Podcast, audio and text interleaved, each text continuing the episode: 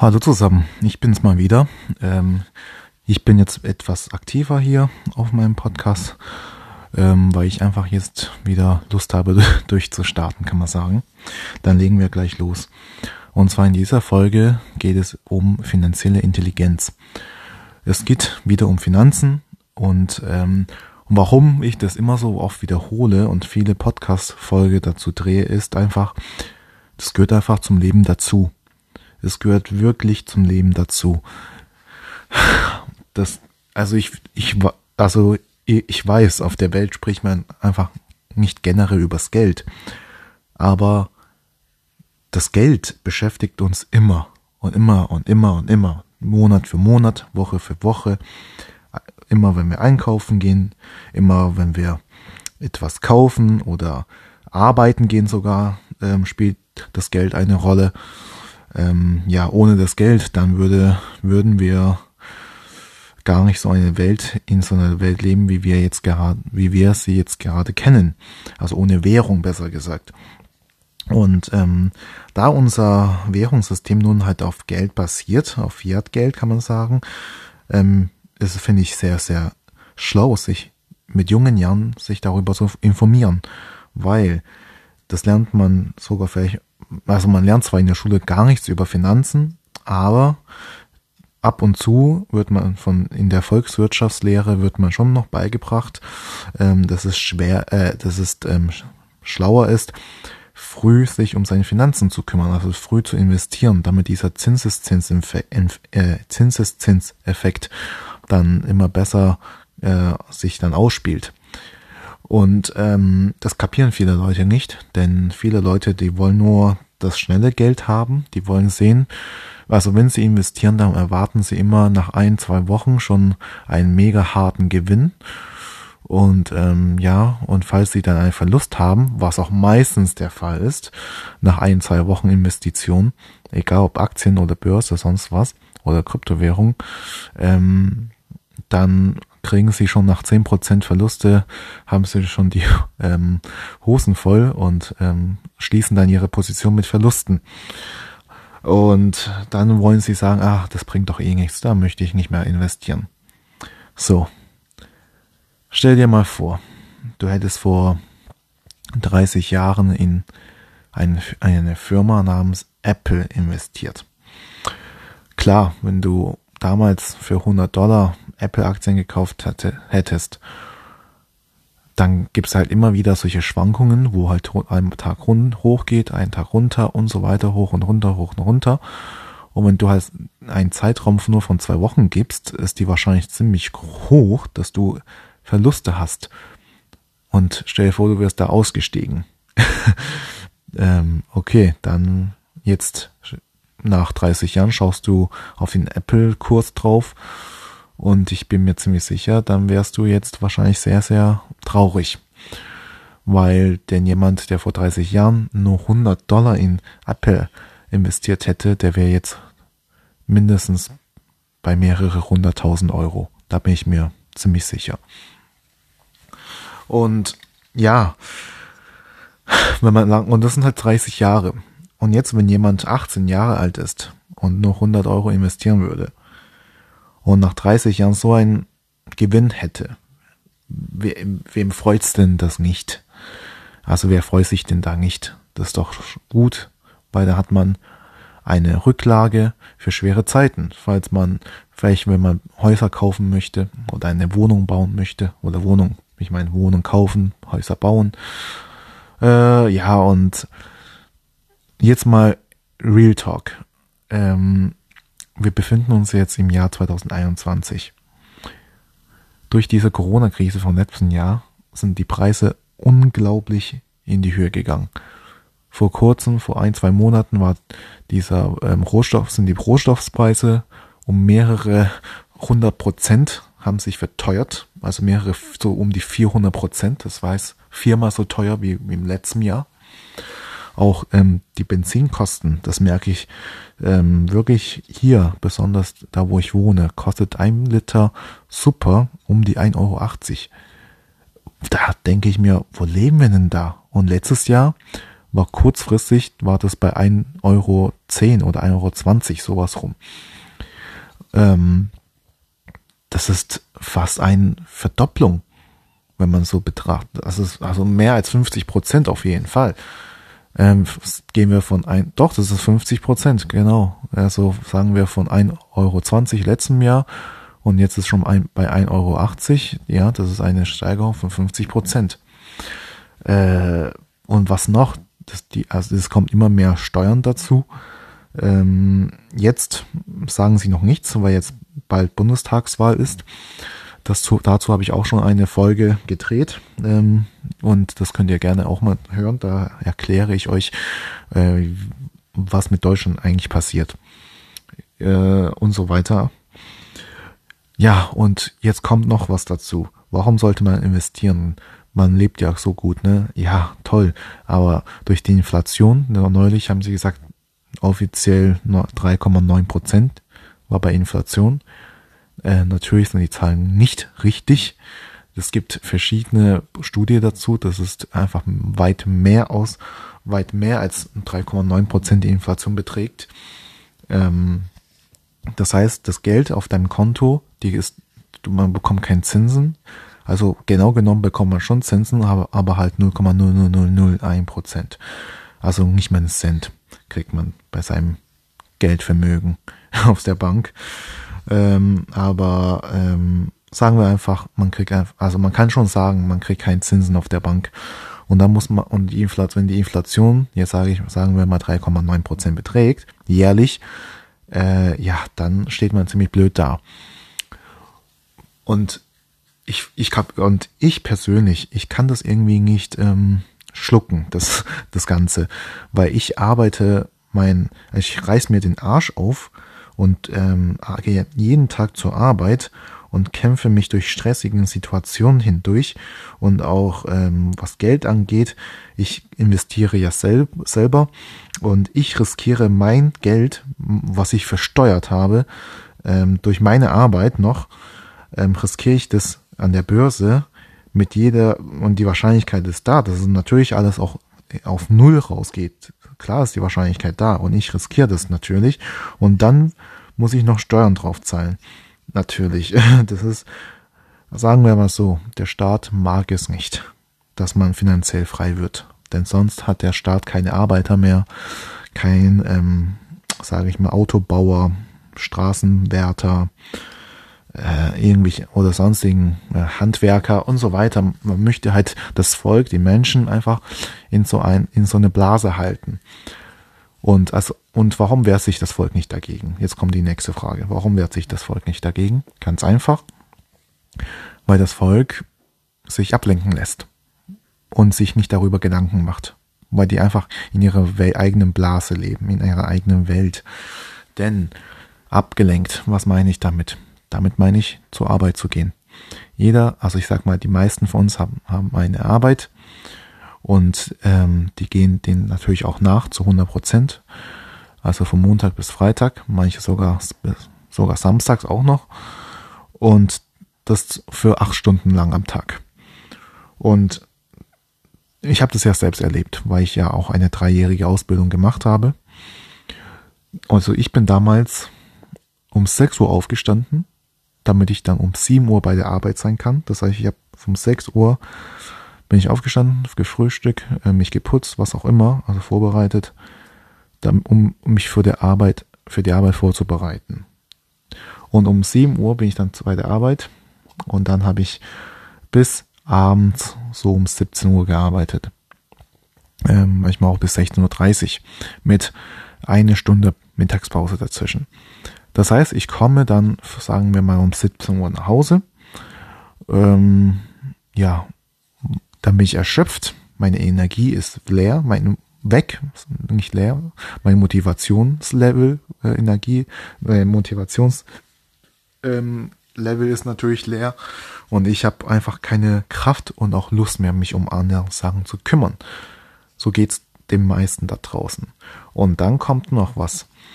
Ähm, dann ist man, das ist so geschäftlich abgelenkt. Und dann gibt's noch privat abgelenkt. Vielleicht hat man Kinder, die man dann noch von der Schule abholen muss. Vielleicht hat man Kinder, mit dem man zum Arzt gehen muss. Vielleicht hat man auch einfach irgendwelchen Sachen zu erledigen für private Sachen, wie zum Beispiel ich muss ähm, noch einkaufen gehen beispielsweise und ähm, oder ich muss zum Arzt oder ich ah ich habe auch noch Vereine, Musikverein, Fußballverein, also Sportverein und so weiter und so fort.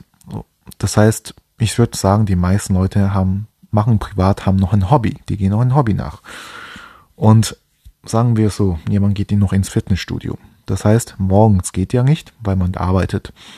Bei mir war in dem Fall so, dass ich bis von, jetzt sagen wir, um 17 Uhr Feierabend hatte, hab.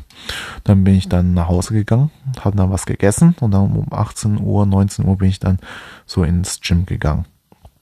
Und nach dem Gym bin ich dann komplett erschöpft. Dann komme ich nach Hause um 20 Uhr, so eine Stunde Gym, ja. Und dann 20 Uhr schaue ich bis vielleicht eine Stunde Fernsehen. Dann 21 Uhr gehe ich ins Bett. Und dann wiederholt sich das immer und immer und immer wieder. Man ist, man sagt auch dazu, man lebt dann in einem Hamsterrad. Das dreht sich einfach weiter und weiter und weiter und findet kein Ende. Und ich finde, also damals schon in der Ausbildung ist mir das schon bewusst geworden, aber ich wollte unbedingt eine Ausbildung auch fertig haben. Also man sollte das auch wirklich dann beenden, wenn man schon in der Ausbildung anfängt. Ähm, Ausbildung ist immer gut. Natürlich sollte man später, wenn man die Ausbildung hat, das kann man sich als Absicherung ansehen. Wenn man jetzt ähm, eine Ausbildung hat, dann kann man sich vielleicht gucken, man könnte da irgendwo Teilzeit arbeiten und nebenbei ein Business aufbauen und ähm, ja, und versuchen dann finanziell frei zu werden. Und dann kommt wieder ähm, was anderes. Die meisten Leute haben, sind einfach faul und haben keine Disziplin. Du kannst, also ich muss sagen, wenn du jemanden so faul, also es gibt viele faule Leute, die jungen Leute vor allem, weil die wissen selbst, ha ja, meine Eltern, die bekommen das Geld von deren Eltern, also die Großeltern. Und das wird, wird eines Tages eben mir alles gehören. Warum soll ich mich noch dafür anstrengen, ähm, arbeiten zu gehen, hart arbeiten zu, zu gehen oder auch ähm, was aufzubauen, besser gesagt, oder zu investieren, mein Geld zu riskieren. Ich gehe lieber saufen, ich gehe lieber Partys machen, ich gehe lieber mit meinem hart verdienten Geld direkt für, gebe ich direkt für Urlaub aus. Und ähm, ja, die leben halt vom Wochenende zu Wochenende. Und ja, das ist okay. Das ist, können die Leute eigentlich so leben, wie sie leben wollen, weil wer bin ich, dass ich dir, dir, dir, dir, dir, dir zu sagen habe, wie du zu leben haben sollst, wie du zu, ja, wie du zu leben haben sollst. Das ist völlig in Ordnung. Aber im, ich versuche ja euch eine andere Perspektive zu geben, und zwar eine andere Denkweise. Ihr müsst diese Denkweise auch nicht komplett zu 100% annehmen, aber in diesem Podcast geht es halt nur darum. Deswegen überlegt euch mal, die Rente ist so gut wie weg hier in Deutschland. Unser Rentensystem ist ein Schneeballsystem. Und was heißt Schneeballsystem? Schneeballsystem bedeutet, dass immer jemand, ähm, der nachkommt und auf die, in diesem Topf Geld einwirft, damit die anderen, die vor ihm war, da waren, Geld bekommen. Und äh, das trifft halt auf unserem Rentensystem eins zu eins zu. Denn die rätsigen Rentner, die schon in diesem Geldtopf reingepumpt haben, Geld reingeschmissen haben, indem sie halt vor uns ähm, 40, 50 Jahre gearbeitet haben, haben sie ja Rente einbezahlt. Und die jetzigen, die zahlen, also wir, die jungen Leute, die zahlen natürlich nach, weil sie auch mit deren Arbeit, die ihren Steuern in diesen Topf einzahlen. Und das Lustige ist, das ist ein großer Topf. Aus diesem Topf wird direkt das Geld an die, jetzt, an die Rentner, die dann jetzt schon in der Rente sind, weitergegeben. Das ist nicht für dich bestimmt. Es ist, du bist da gar nicht reserviert. Und jetzt kommt, ähm, wenn man sich überlegt, die Babyboomer-Generation die kommen bald jetzt in Rente in den nächsten zehn Jahren.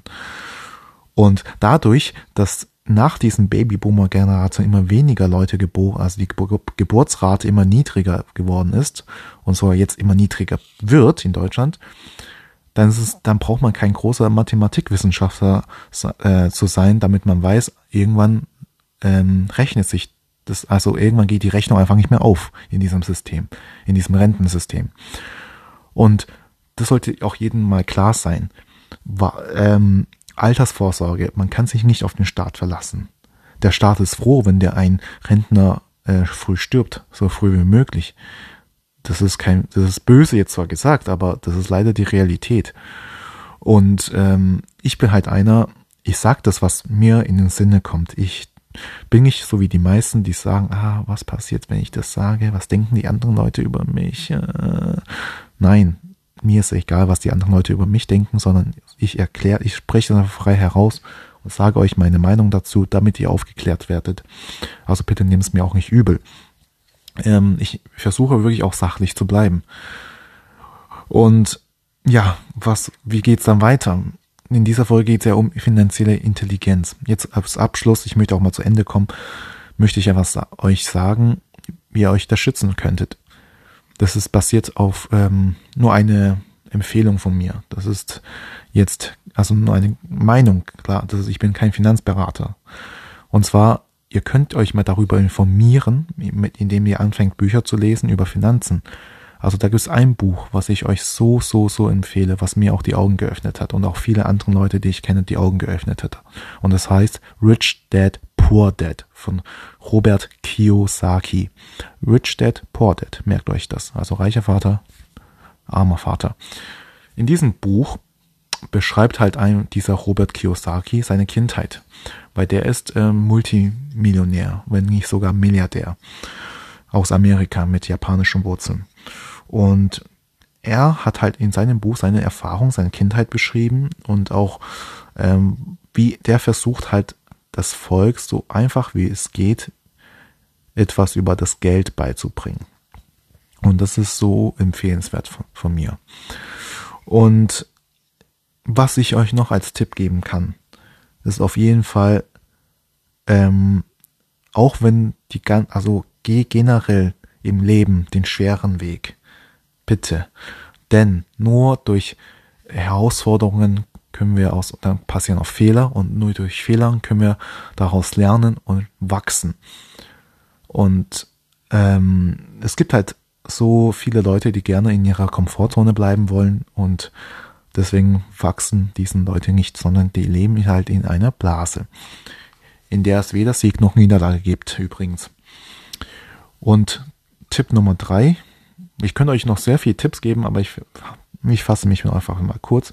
Tipp Nummer drei ist, mach es einfach. Bitte, mach es einfach. Es gibt, so wie vorhin, es gibt Leute, die würde gern so vielleicht jemand die Meinung richtig sagen, aber dann überlegen sie sich, ja, was denken dann die anderen Personen über mich? Oder wenn ich dies und jenes tue, was denken die anderen Leute über mich? Ähm, ja, ich sag's mal so, wenn jeder so handeln würde, so, wenn ich dies und jenes tue, was denken die anderen über mich? Ähm, das, aber es, es geht aber, also es ist eigentlich scheißegal im Prinzip, weil egal was man tut, man wird immer kritisiert. Wenn du ein Sportauto fährst oder wenn du dir irgendwann das Geld hast, ja einen Sportwagen, ein Ferrari, sagen wir mal, zu kaufen, dann wirst du ähm, natürlich gibt es dann Leute, die sagen, oh cool, du hast es jetzt geschafft. Und dann gibt es natürlich auch Leute, die sagen, äh, wieso Ferrari, du bist ja Umweltsünder. Also die finden immer Gründe, um dich herunterzumachen. Wenn du ein blaues Auto kaufst, meckern sie rum, warum du nicht ein rotes Auto gekauft hast, wäre doch viel cooler. Oder wenn du versuchst, ähm, ähm, Geld zu spenden, meckern sie rum, ja, wieso hast du es nicht früher gemacht oder warum noch so wenig? Also die, es gibt Leute, man kann halt, ja, wie soll ich sagen, man, man, kann halt nicht alle Leute zufriedenstellen mit seinen Taten. Es geht einfach nicht. Und man, das ist genauso wie mit, mit anderen Leuten, man kommt nicht mit jedem klar. Auch wenn man gar keinen Streit miteinander hat, aber dieser, äh, sage ich mal, dieser Aura oder dieser Fluss, dieser Flow passt einfach nicht. Diese Anziehungskraft, das ist, geht einfach nicht. Obwohl man ähm, keinen Streit miteinander hat, aber man, ja, das ist einfach so ein Gefühl, sage ich mal. Ja, klingt jetzt wieder ein bisschen spirituell, aber das ist so meine Meinung. Ja, gut. Ähm, ich hoffe, diese Folge hat dir gefallen. Ich wünsche auf jeden Fall dir ähm, alles Gute für bei dem, was auch immer du tust. Und ähm, ja, just do it.